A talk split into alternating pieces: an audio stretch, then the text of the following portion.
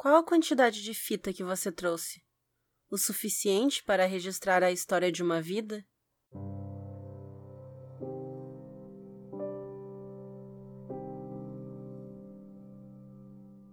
E lá estava você, disse o rapaz após uma pausa, junto a outro vampiro que odiava. É assim que começa o segundo capítulo de Entrevista com o Vampiro. E aqui o livro ele vai avançar o tempo um pouco, e a gente não vai ver necessariamente detalhes. Mas o que a gente sabe é que eles continuaram a viver a vida deles de vampiro no campo, na fazenda em Point du Lac, e o que o Louis fala é que o Lestat ele era completamente incompetente como professor do aspecto vampírico. A gente viu isso um pouco no episódio anterior, com o jeito como ele trata o Louis, como ele não leva em consideração nada do que ele está sentindo com todas essas grandes mudanças. Mas o Louis admite que o Lestat ele era um bom professor de coisas mundanas de negócios, de logística. Ele sabe a lógica de ser um vampiro, ele sabe quais lojas que tu pode visitar de noite, como conseguir que os negócios te atendam no horário que tu precisa ser atendido e coisas assim. O Louis aponta também que durante esse tempo, o Lestat ele era ao mesmo tempo gentil e rude com o pai dele. E ele também nota que ele chama de um abismo educacional entre os dois que o pai do Lestat não tinha educação formal, não parecia ter estudado, não parecia ser uma pessoa muito culta, enquanto que o Lestat ele tinha um pouco mais de, de um conhecimento clássico, digamos assim. Enquanto o pai dele era super grosseiro, e não no sentido de grosso, de mal educado, mas de não ter uma educação formal mesmo. Ele não sabe ler, ele não sabe escrever, ele era uma pessoa muito simples, ele era um homem. Ele era um homem que valorizava certos aspectos masculinos de tu só presta se tu souber caçar, se tu for um homem macho, saber ler não é coisa de homem, não importa, porque para viver nesse mundo não precisa saber ler. Tu precisa saber matar um bicho para trazer para tua família comer. Então ele é esse tipo de pessoa enquanto que o Lestat não é. E o Louis nota, ele aponta essa diferença. Inclusive, ele diz que ele que passava muito tempo com o velho, porque o Lestat não dava muita bola para ele, eles jogavam xadrez juntos e tal. E o Louis e o Lestat em si, eles se toleravam. Eles viviam ali juntos naquela situação e eles se toleravam, mas eles não eram próximos. E ele segue dizendo: A vida, como já disse, era possível, por trás de seu sorriso de escárnio havia sempre a promessa de que sabia coisas maravilhosas ou terríveis, de que havia atingido um estágio do qual eu nem suspeitava. E durante todo o tempo me diminuía e me repreendia por meu amor pelos sentidos, por minha relutância em matar e por quase desmaiar frente à morte. Gargalhou estrondosamente quando descobri que podia me ver no espelho e que as cruzes não me afetavam, e me confundia com seu silêncio sempre que lhe perguntava sobre Deus e o diabo. Gostaria de encontrar o diabo numa noite dessas, disse-me certa vez com um sorriso maligno. Já o procurei até nos desertos do Pacífico. Eu sou o diabo. E quando me espantei com isso, teve uma crise de riso. Mas aconteceu simplesmente que, em minha repulsa por ele, comecei a ignorá-lo e a duvidar de sua palavra, ao mesmo tempo em que o estudava com crescente fascínio. Às vezes me surpreendia fitando o pulso onde tinha sugado a minha vida de vampiro e ficava tão quieto que parecia que a minha mente havia abandonado meu corpo, ou melhor, que meu corpo se transformara em minha mente. Então ele me via e me fitava com uma teimosa ignorância a respeito do que eu sentia e ansiava saber, e me sacudia violentamente para que voltasse a mim. Detestava isso com um desprezo que desconhecia em minha vida mortal, e comecei a compreender que isso fazia parte da personalidade do vampiro, que podia me sentar em casa durante horas a fio e pensar na vida mortal do meu irmão, percebendo como tinha sido curta e cercada de inevitável escuridão. Compreendo agora como for absurdo e vão o desperdício de sentimentos com o qual chorei a sua perda e me virei contra os outros mortais, como se fosse um animal enfurecido. Toda essa confusão havia transcorrido num verdadeiro vendaval, e só agora, sob aquela estranha forma de vampiro, sentia uma profunda tristeza, Mas não fiquei me lastimando por isso. Não quero que tenha essa impressão, pois lastimar-me teria sido o mais terrível dos desperdícios. Em lugar disso, olhei à minha volta, para todos os mortais que conhecia, e percebi que todas as vidas eram preciosas, condenando todas as culpas e paixões inúteis que escapavam por entre os dedos como grãos de areia. Foi somente como vampiro que passei a conhecer minha irmã, impedindo que se trancasse na fazenda e abandonasse a cidade, da qual precisava para participar de sua época e aproveitar a vida, a beleza e se casar, em lugar de chorar eternamente a perda do meu irmão ou o meu afastamento, ou de se tornar uma enfermeira para nossa mãe. E lhes ofereci tudo que poderiam precisar ou desejar, vendo até no mais simples pedido algo que merecia minha atenção. Minha irmã se divertia com a minha transformação quando nos encontrávamos à noite e a levava, pelas ruelas arborizadas, até o cais iluminado pelo luar, saboreando as flores de laranjeiras e a temperatura amena, falando durante horas sobre seus pensamentos e sonhos mais secretos. Aquelas pequenas fantasias que não ousava contar a mais ninguém e que só conseguia sussurrar quando nos sentávamos, inteiramente a sós, no salão pouco iluminado. E eu a via, doce e palpável, à minha frente, uma criatura frágil e preciosa que logo envelheceria, logo morreria, logo perderia aqueles momentos que, em sua intangibilidade, nos prometem, erradamente, uma imortalidade, como se fosse o nosso próprio direito de nascer, do qual não conseguimos captar o sentido até chegarmos à meia-idade, quando temos pela frente o mesmo número de anos pelo qual já passamos e que já ficaram para trás. Quando cada momento deveria ser o primeiro vivido e assim apreciado, foi o desprezo que tornou isso possível, uma sublime solidão com a qual Lestat e eu nos movíamos no mundo dos mortais, e todos os problemas materiais se resolviam. Devo lhe contar como eram na prática. O Louis conta, então, que todos os problemas materiais deles eram resolvidos por ele, porque o Lestat não conhecia nada de economia. Ele sabia da cidade, ele conhecia lugares, mas ele não sabia investir dinheiro. E o Louis era um investidor, ele tinha uma fazenda, ele era o chefe de um negócio. O Lestat nunca teve experiência, então ele dependia totalmente do Louis para investir o dinheiro deles e fazer aquele dinheiro render.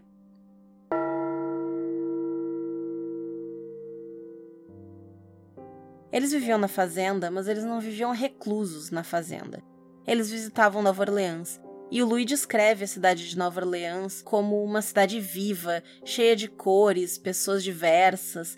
Ele fala da cidade com uma paixão e ao mesmo tempo com uma tristeza, porque o Louis, ele conheceu Nova Orleans pela primeira vez naquela época, e ele se apaixonou por certas coisas da cidade que se foram.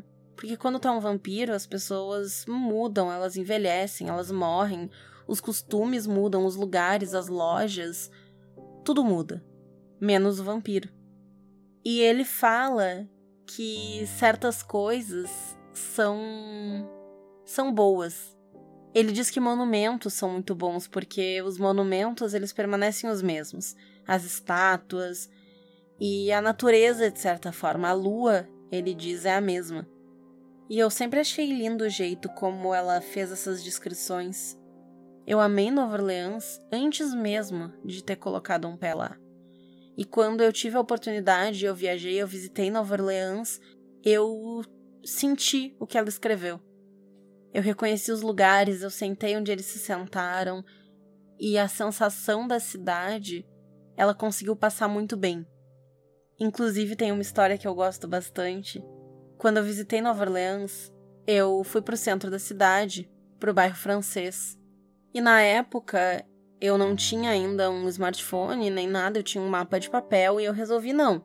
Eu vou largar o mapa, vou guardar ele na minha bolsa e eu vou só andar. E eu andei a esmo pela cidade, explorando uma rua e outra e olhando os prédios e a arquitetura, uma arquitetura muito bonita em Nova Orleans. E depois de um tempo andando, eu decidi, ok, é hora de me reorientar, descobrir onde eu tô e voltar pelo caminho que eu sei que eu tenho que voltar. E eu tava no começo de uma rua. Ela não era uma rua muito larga, e eu vi que no final dela ela terminava numa outra rua, e bem lá no centro tinha o nome dessa rua em que ela terminava. E eu fui, eu precisava ver um nome de rua para me localizar no mapa. E quando eu cheguei naquela rua, era Rio Royal, que é a rua do apartamento deles. Eles mais pra frente na história, e vocês vão ver o porquê nesse capítulo, se mudam de vez para a cidade de Nova Orleans e é para essa rua. E eu achei muito ironia do destino, que a rua que eu fui prestar atenção no nome, que eu fui olhar para ver onde eu tava, era a rua deles.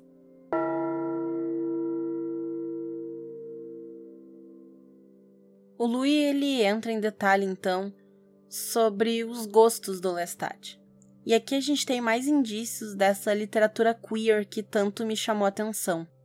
O Louis conta que ele mesmo matava animais, mas o Lestat não, e ele descreve. Lestat matava seres humanos o tempo todo, às vezes dois ou três numa noite, às vezes mais. Em cada um deles saciava sua sede momentânea, depois partia à cata de outro. Costumava dizer com seu jeito vulgar que quanto melhor o ser humano, mais o apreciava. Uma jovem viçosa era isso que preferia para começar a noite, mas para Lestat, a morte mais triunfante era de um rapaz. Os jovens de sua idade lhe agradavam particularmente. E aqui ele quer dizer da idade do repórter. E é uma indicação queer muito grande porque o Louis ele comenta de novo e de novo como o ato de beber o sangue é algo íntimo, é conhecer a pessoa de uma forma que não tem como conhecer. Ele chega a falar no outro capítulo que tu não tem como explicar a sensação do sexo para alguém que nunca fez, e ele compara isso com o ato de beber sangue, de estar junto de alguém desse jeito. Então essa alegoria para mim ela é muito clara. E aqui a gente vê que a preferência do Lestat, apesar dele também gostar de moças no começo da noite, o prato preferido dele, digamos assim, são jovens da idade do repórter, que eu presumo estar nos seus final dos 20, início dos 30 anos. Eu realmente não me lembro qual é a idade dele ou se é mencionado.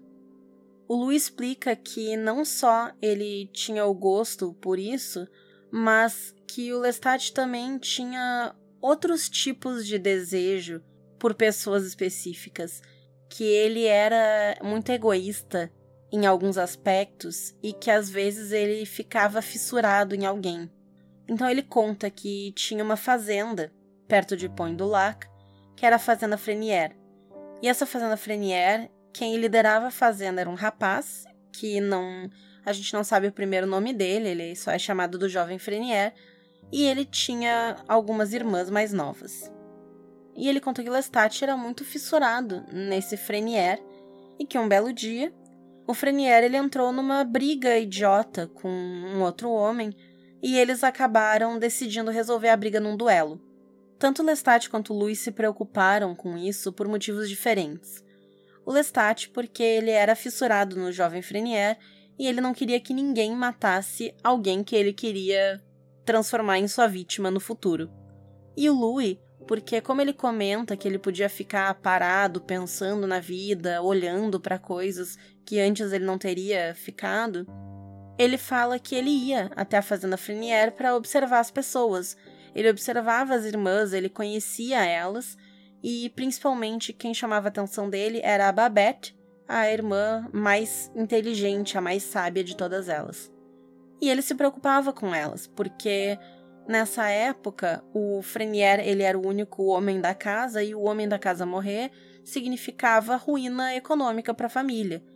As irmãs teriam que viver numa numa mesada que não seria, não manteria o estilo de vida delas, ou elas teriam que se casar o mais rápido possível para conseguir manter a vida. E aí o Luiz se preocupava com elas por causa disso também. Chega o momento do duelo. O Lestat e o Louis, os dois vão para lá para assistir. O Lestat porque ele quer impedir o duelo, e o Louis porque ele quer impedir o Lestat.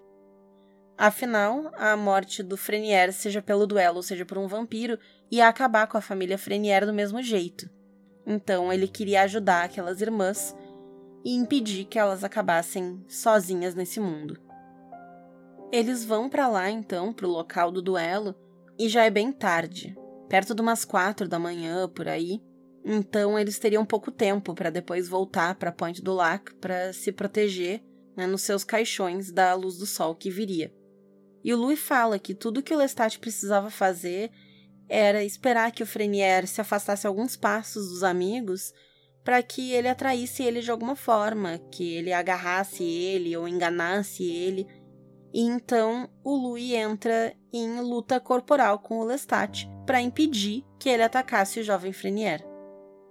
Mas você sentia desprezo, não? pergunta o repórter. Hum, sim. Sentia-o ao lado de uma raiva fantasticamente resoluta Responsabilizar-se pela vida de uma família inteira era para mim o ato supremo de Lestat para demonstrar o desrespeito e o escárnio que sentia por tudo que deveria ter aprendido com sua percepção de vampiro. De modo que o mantive na escuridão, onde me cuspiu e amaldiçoou. Eu acho esse insight do Louis muito interessante. Porque ele para, ele olha para o Lestat e ele pensa: Tu é egoísta o suficiente que, para saciar a tua fome, e não é nem para saciar a tua fome, é para saciar a tua vontade. Porque o Lestat e o próprio Louis, eles podem se alimentar de quem eles quiserem. Eles podem se alimentar como o Louis faz de animais. Eles podem se alimentar de outras pessoas que não são a pessoa que mantém uma família unida e viva e bem. Mas o Lestat não se importa com isso, ele se importa com o desejo dele, que é pelo jovem Frenier, e isso é tudo que ele pensa e é tudo que ele quer. E o Louis tem um desprezo por isso, porque ele ama a vida. Ele aprecia a vida, ele acha a vida mágica quase. Então ele despreza muito o Lestat por esse sentimento dele e esse jeito dele.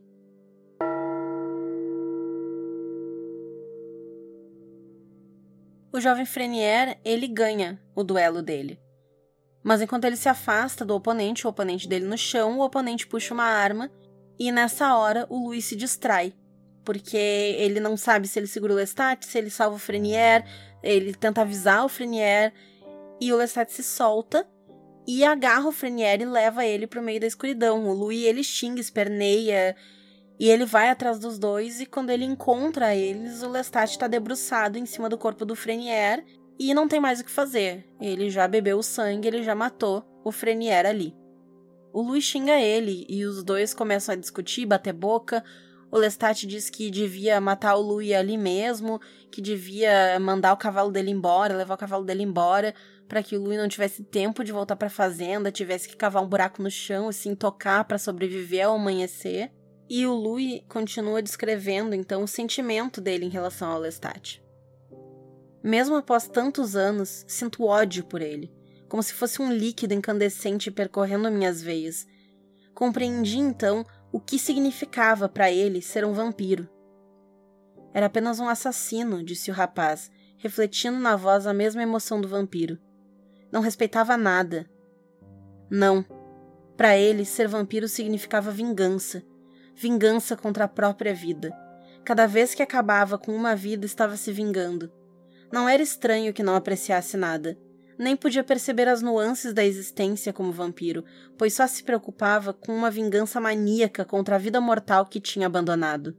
Cheio de ódio, ele olhava para trás. Cheio de inveja, nada o agradava, a não ser o que podia tirar dos outros. E ao obtê-lo, ficava ainda mais frio e insatisfeito, sem conseguir apreciar a coisa em si, tendo que sair em busca de algo mais. Vingança, cega, estéril e desprezível.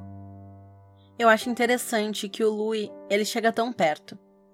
Porque ele entende o Lestat, ele lê o Lestat e ele vê. O teu problema é esse. Tu é desse jeito porque tu odeia a vida, porque tu tem ressentimento. Mas ele não consegue enxergar que isso não necessariamente é culpa do Lestat. Que talvez ele precise mais de ajuda do que de recusa. Aí, claro, a gente pode entrar numa discussão de se o Lestat aceitaria essa ajuda nesse momento. Talvez não. Mas o Louis não pensa nisso, ele não tem a capacidade emocional, a empatia de ver. Tu é desse jeito. E eu sei que tu é desse jeito porque tu quer te vingar da vida, porque tu tem ódio da vida, tu tem ódio de alguma coisa que tu deixou para trás, tu tem inveja. Mas ele não vai além, ele não pensa no porquê que tu tem inveja, porquê que tu odeia. E o Lestat não dá abertura para que ele vá, eu não culpo o Louis. Mas eu acho interessante que ele não passa desse ponto. Talvez seja por isso que para mim o Lestat é um personagem tão interessante, porque a gente fica, a gente tem vislumbres do íntimo, do âmago dele, mas a gente não entende. porque afinal o nosso narrador é o Louis e o Louis não entende.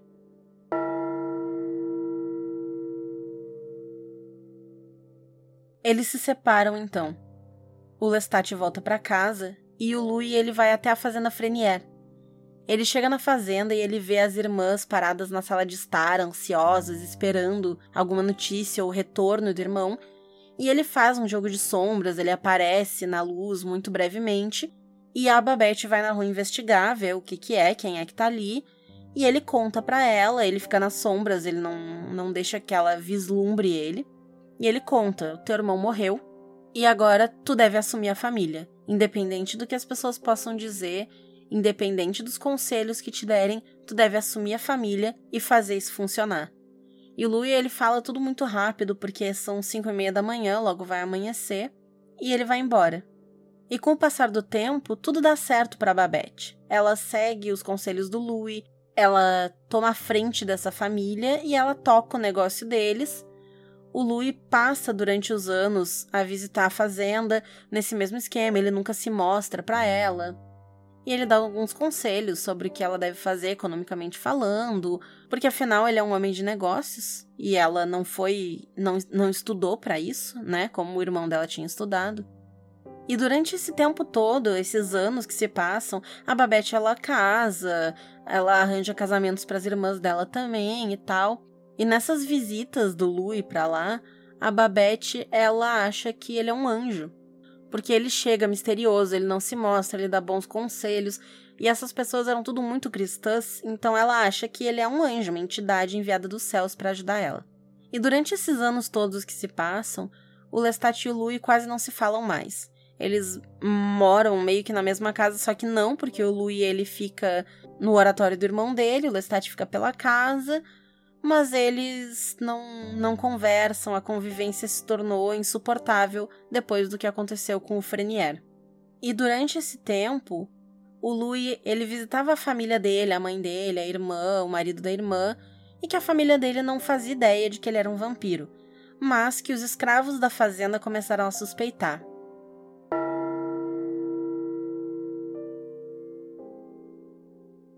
E aqui eu vou ter que fazer outro parênteses, que essa parte do livro eu li e assim, foi horrível a experiência. Porque ele descreve essas pessoas na fazenda de uma forma muito estereotipada. É aquela visão racista de criatura selvagem, entre aspas, sabe? É péssimo, é péssimo, assim. Não vou nem me ater muito, não vou citar o parágrafo do livro, mas é péssimo. Eu já tinha falado no capítulo anterior que faltou aqui uma, uma conversa sobre escravidão existiu, mas foi uma merda e não deveria ter existido. Mas aqui, bom senso foi pela janela e essa parte é escrita de forma terrível. É desprezível o jeito que ela escreve sobre essas pessoas.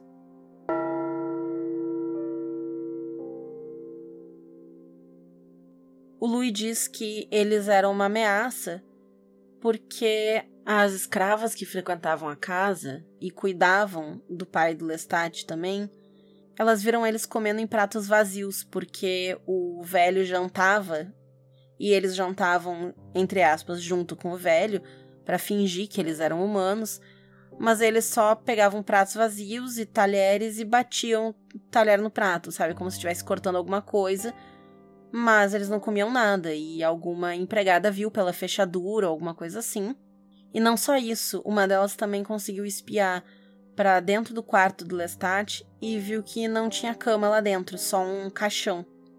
E o Louis, ele fica sabendo disso porque ele fica de noite observando as pessoas, é o hobby dele, ele gosta de ver os humanos e o que eles estão fazendo, e ele escuta as pessoas conversando sobre isso, que eles acham que eles são o diabo e querem destruir esses dois demônios que moram na casa. E não só ele escuta as pessoas da fazenda dele, como ele também escuta das fazendas vizinhas. Então é um rumor que já se espalhou e a situação ali está se tornando insustentável, porque ele sabe que essas pessoas vão se revoltar contra eles a qualquer momento.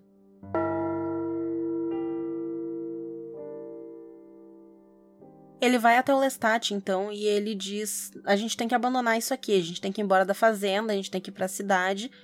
Mas o Lestat se recusa. Ele não quer dar o braço a torcer, ele acha que eles só tem que matar todo mundo e continuar vivendo ali. Mas o Luiz sabe que isso é insustentável, matando todo mundo e a plantação de índigo, o que, que eles vão fazer? Enquanto isso, o velho, o pai do Lestat, ele tá muito doente. Ele já tá bem idoso e ele tá à beira da morte. E o Lestat, ele não tem nenhum tipo de empatia com o pai dele nesse momento. Ele fica tocando um cravo que eles têm na casa e o Louis fala: Não toca isso aí, né? Teu pai tá doente, ele tá mal e tal, não faz barulho. E o Lestat fica puto da cara e começa a agir como criança e fica: Eu faço barulho se eu quiser. Ele pega uma bandeja de prata, fica batendo blém, blém, blém na bandeja, enquanto o coitado do velho agoniza na cama. E o velho pede, ele implora que o Lestat sente ali. E o Lestat vai, ele cede e o velho tenta se desculpar, mas ele não fala muito nada com nada e o Lestat, irritado, levanta e vai embora. Ele não tem muita paciência com o velho para isso. O Louis, com pena, ele senta ali e ele finge ser o Lestat. Ele não fala muito, ele fala pai, meio quieto, meio baixinho, e o velho, como não tá muito bem, ele não nota a diferença e ele pede desculpas mais uma vez. Ele se desculpa por ter ido até o monastério e arrastado Lestat para casa. Ele se desculpa por ter queimado os livros dele. E ele fala que o Lestat era o mais gentil de todos os irmãos. E aí a gente tem um momento de: peraí, o Lestat era o mais gentil de todos os irmãos. Ou os irmãos dele eram horríveis, ou tem alguma coisa muito séria que aconteceu aqui que mudou a pessoa que ele é. E aí a gente volta para aquela reflexão do Louis, de que o Lestat tenta se vingar da vida e tal. E a gente já pode construir um pouco mais no personagem que ele é uma pessoa muito calejada. A gente vê que ele tentou estudar, ele tentou, ele foi para um monastério, o pecado encarnado, o vampiro que diz eu sou o diabo, estudou num monastério, mas foi arrastado de lá à força teve seus livros queimados. O Lestat, que não aguenta mais ouvir o pai dele ali se lamentando, implora pro Louis que ele mate o velho. E Louis se recusa e diz que o Lestat que tem que fazer, ele que se vire. Mas o Lestat diz que não consegue, e ele implora, implora, implora, e o Louis fala então perdoa ele. Perdoa ele de uma vez. E o Lestat vai lá, meio a contragosto, mas ele diz te perdoo, e o Louis termina o serviço. Ele chega lá e ele mata o pai do Lestat. Nisso, eles já estão numa situação insustentável, porque os escravos da fazenda já suspeitam muito deles e eles vão agir. Então, o Louis, ele taca fogo na casa, ele incendeia a casa, enquanto o Lestat sai para matar algumas dessas pessoas que querem matar eles, né, destruir eles porque acham que eles são o demônio. Com a fazenda em chamas e sem nenhum outro lugar para ir, porque já tá perto do amanhecer, eles fogem para a fazenda Frenier. Eles chegam não muito tempo antes do amanhecer e o Louis ele implora para Babette por um quarto. Ele diz para ela que ele ajudou ela todos esses anos e ele pede só por essa noite um quarto onde ninguém vai entrar, que eles possam descansar, passar a noite e tudo mais.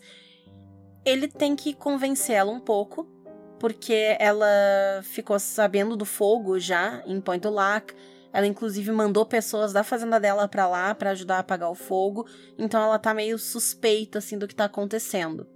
Mas ela cede e ela deixa eles passarem a noite numa adega que ela tem.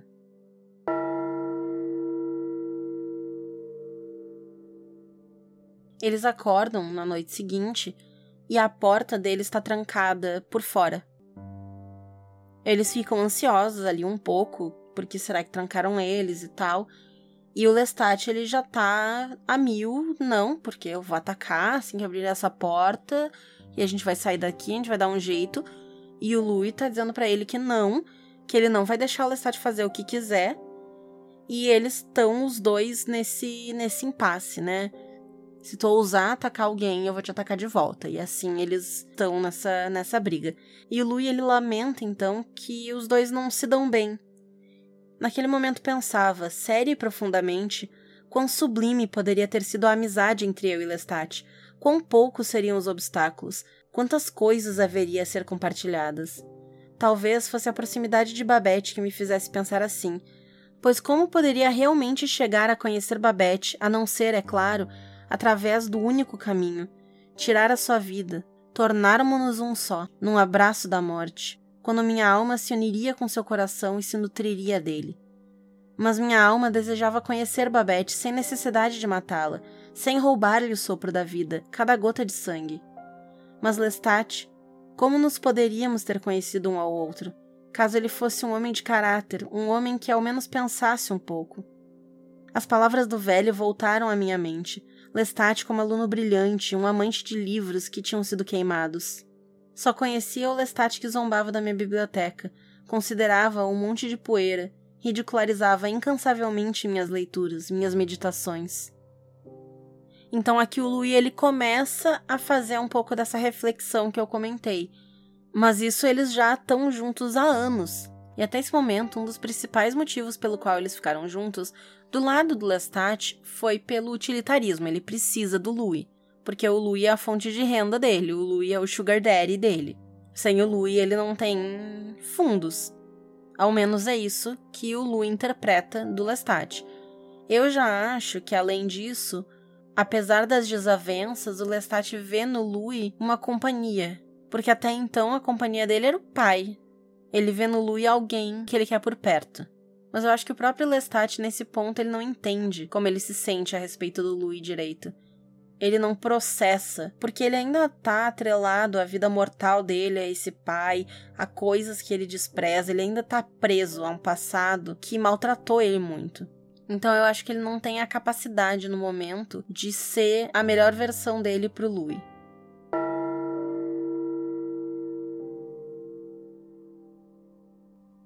Quando a casa Frenier vai dormir, a Babette aparece.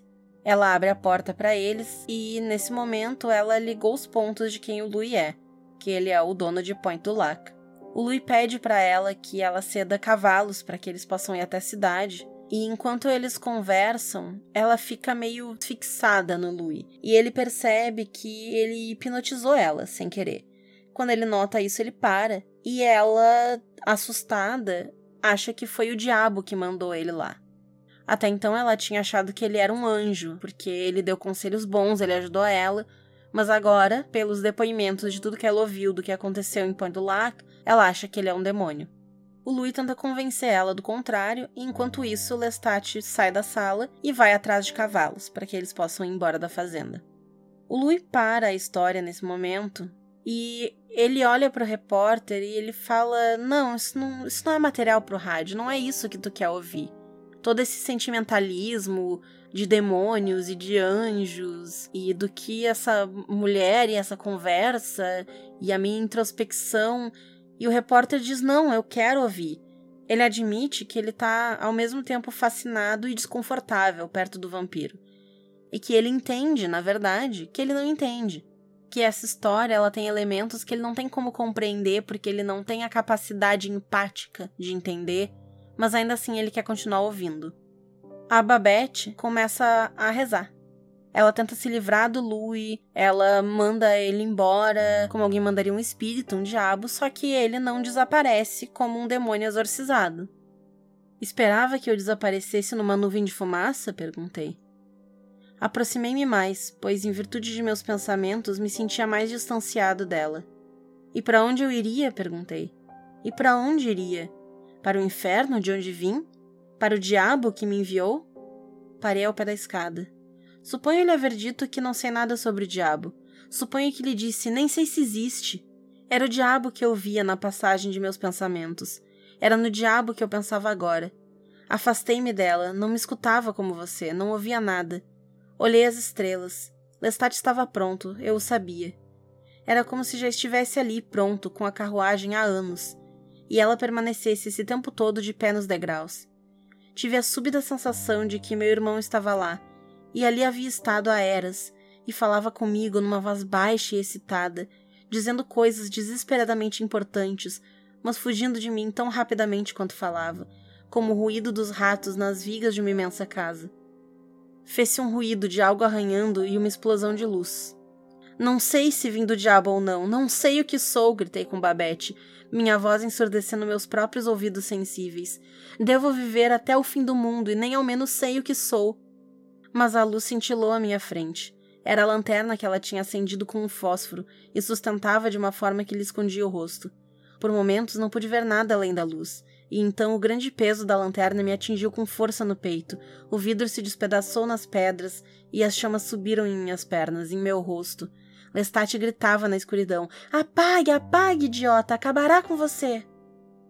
Aqui a gente enxerga um pouco mais de como o Louis se vê e como os traumas dele ainda fazem parte da pessoa que ele é, apesar dele dizer pro repórter que ele não tem a experiência do sentimento. É como se o que ele diz pro repórter é: eu reconheço o sentimento da perda e eu observo o sentimento da perda, eu observo o que é sentir isso, mas eu diretamente não sinto. E eu não acho que seja verdade. Eu acho que ele sente. Ele só sente de uma forma não mais lógica, mas de um jeito em que ele aprecia o que ele tá sentindo. Ele sente aquela tristeza sem necessariamente pensar que é algo ruim, algo que vai impedir ele de viver. Mas ele vê aquela tristeza como parte da vida, e como toda vida, algo a ser observado e de certa forma admirado. E o motivo pelo qual eu acho que ele realmente tem esses sentimentos e não só observa eles como alguém retirado da situação é a dúvida que ele mostra para Babette. Porque ela tá assustada com ele e ela diz: Tu é o diabo, tu veio do inferno. E ele vira para ela: Eu não sei se eu vim. Eu não sei o que eu sou, eu não sei se o diabo existe ou não. No outro capítulo, o Louis falou que a maldade era fácil e a bondade era eternamente difícil e que é muito mais fácil alguém acreditar no diabo do que acreditar num santo. E a dúvida dele chegou a tal ponto que ele não tem certeza do que ele acredita. Ele certamente não tem certeza se ele acredita em Deus, e agora ele também não tem certeza se ele acredita no diabo. E isso traz uma agonia para ele, porque não só ele não sabe se essa entidade existe ou não, como ele também não sabe quem ele é, se isso faz parte da identidade dele ou não, ou qual é a identidade dele. Ele é uma criatura que vive da morte. Ele é uma criatura que admira a vida, mas precisa viver da morte. Então ele é muito contraditório e ele não consegue se encontrar, ele não consegue se encaixar em lugar nenhum. E eu gosto dessa cena, ela reflete isso muito bem. Mas então nesse momento, a Babette joga a lanterna no Louis, a lanterna estoura e ele começa a pegar fogo. O Lestat tira o casaco, ele bate nas chamas para apagar e ele se vira enfurecido para Babette e ele ataca ela.